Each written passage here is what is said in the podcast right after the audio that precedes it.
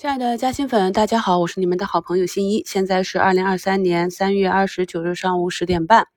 那昨天跟大家讲过了，我们的市场呢，主板这里呢，有可能会去再去刺穿一下新低，就是三千二百一十六点九九这个位置啊。那么今天呢，市场是一个放量下杀，所以呢，有了这样的一个可能会有的走势预期呢，我们就要做好准备。呃，一方面呢，就是当市场真的下杀的时候，心里不会慌张；另外一方面呢，自己看好的标的。特别是中长期的标的，在这样市场下杀的恐慌情绪下呢，会有一些捡便宜的机会啊。虽然说呢，现在的市场仍然是跌多涨少啊，三千多家下跌，但是我们去看一下，我们市场大跌的时候呢，北向资金呢是义无反顾的买入啊，目前已经净流入三十多亿了。科创板呢，在昨天这样一个回踩之后啊，目前呢是反弹啊放量，可以非常明显的看到，在整个科创五零上涨的过程中。是一个放量的状态，那么在回踩的过程中呢，是明显的缩量，这就是呢有新增资金入场，并且在回踩的时候呢，部分资金选择了锁仓，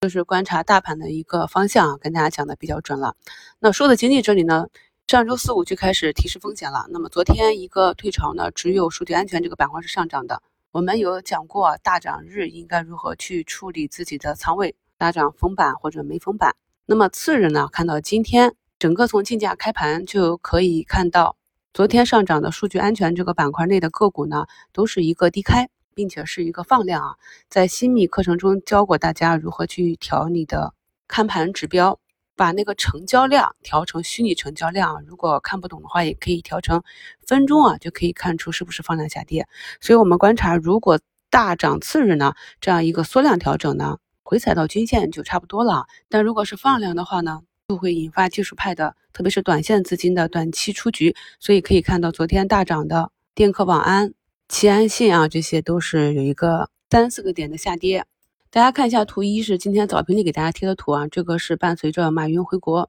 可以看到明显的中概互联网它最近的走势发生了变化。我们新米团的朋友都知道，这个红色、绿色、黄色的标志是代表什么，所以呢，这个图形大家学习一下，主要就是让朋友们理解一下缺口的力量。我们也知道啊，就是老赛道这边已经低迷了很长时间了。在半年前我就提示大家不要去重点关注了。那现在呢，高位的数字经济伴随着股东的减持啊，开始震荡之后，那么这些资金去哪里呢？我们知道短线资金无休无止啊，高低切换呢已经跟大家跟踪了挺长时间了。所以看一下图二呢，就是锂电池，这个大家不要问是哪一只啊，按照涨停的日期去看一下锂电池板块的非常好找。我们呢不讲个股，主要就是看图形。大家任何问啊，关于个股能不能买、能不能卖的这些问题都是不合规的。掌握了方法就是最好的，理解了我看盘的思路、布局的这样一个方法，就能够很好的应对市场的波动。那么可以看到呢，这只个股在三月二十一日啊涨停之后，就宣告着整个下跌趋势的结束嘛。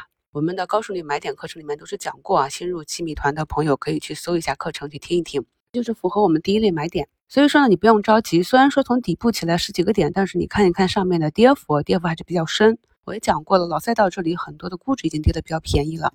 但是呢，你架不住啊，里面的机构资金还是要去割肉追数字经济。我们看懂就好啊，不要管他们末端这种难以理解的行为。总之呢，有了逻辑根据趋势，我们看到了这样迹象之后呢，你会发现，哎，股价呢维持住了这一个缺口。所以今天早盘下杀之后。在下杀的过程中啊，看起来是比较恐怖，但是呢，你看现在也是收了一个上影线，这就是我们去看个股走势的一个方法。图三呢是半导体啊，我们知道半导体这块呢跌的是比较凶，前段时间有一点反弹之后，昨天呢又被锤得比较惨啊，但是今天呢盘中的大部分个股呢都有比较好的表现。这种怎么去看呢？你找到板块内的龙头个股啊，比如说趋势走的比较好的龙芯中科。调整两天到十日线，你看今天又去涨了五个点的涨幅吧。还有一点呢，就是像我图三给大家画的这种拓金科技啊，你可以看到它已经连续下跌了两周了吧。然后今天我给大家截图的时候，也就是三四个点的涨幅吧，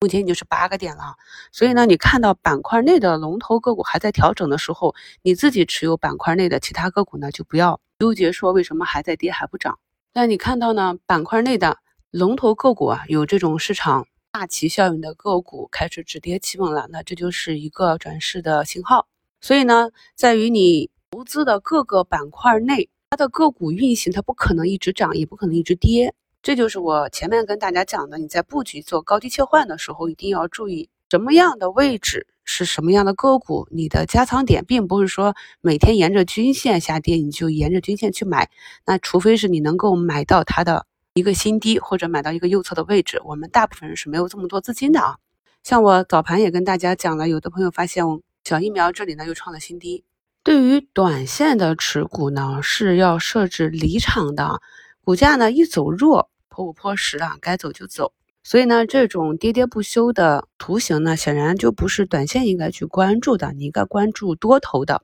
我们所谓的右上角的强势个股啊。那么对于中长期的布局的话呢，股价创了新低止跌呢，反而是触发了这个回补仓位的机制，或者说布局的机制。所以大家审视一下自己的持股中的心态。中长期的布局呢？应该是在布局期间是判跌的啊，比如我们上周五讲到的可编程阵列逻辑 FPGA 啊，讲过之后呢，它就是伴随着数字经济和半导体板块的调整呢，就跌了两天嘛。那么今天呢，其中一个减持结束啊，这是一个利好，伴随着啊我们讲的中军啊，这个中芯国际啊，走出一个大长腿，与之相辅相成的互硅产业啊，都是有一个大涨。那么板块内的个股呢，也都是有止跌企稳。所以昨天有的朋友说，哎，买了半导体。或者买了芯片啊，结果买了就跌，觉得非常郁闷啊。我们在二零二一年十二月十三日的专项直播里就讲过交易心境及交易心理学了。买入就盼涨，这个心态是病态的心态，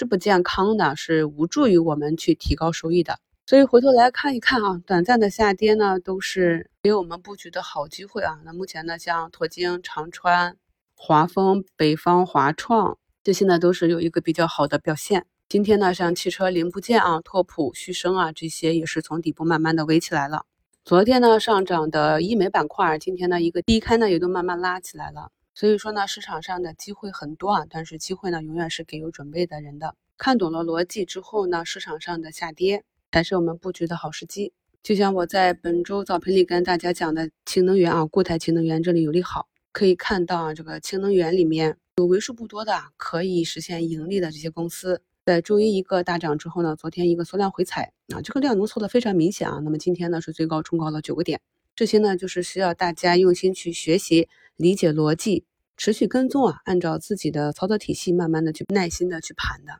目前呢半导体啊、消费啊、酒店啊、旅游啊、芯片啊、光刻胶啊、集成电路这些啊、科创板啊，都是慢慢的在往回拉啊，上一切正常。祝大家交易顺利，我们收评再聊。